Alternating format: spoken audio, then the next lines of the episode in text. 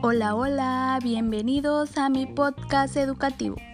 Soy Irisanaí Rabagoleiva, estoy cursando séptimo semestre en la carrera de educación infantil y estoy cursando la materia de atención a la diversidad cultural.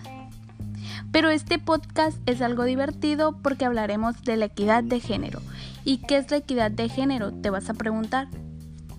Bueno, la equidad de género se define como la igualdad de derechos, responsabilidades y oportunidades de las mujeres, hombres, los niños y las niñas.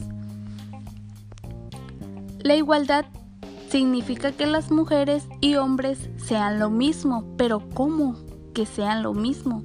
Bueno, aquí te digo, sino que los derechos, las responsabilidades y las oportunidades no dependen del sexo en el que nacieron, no depende que tú seas mujer, que tú seas hombre, que tú seas niño, que tú seas niña. Aquí todo es igualdad de género.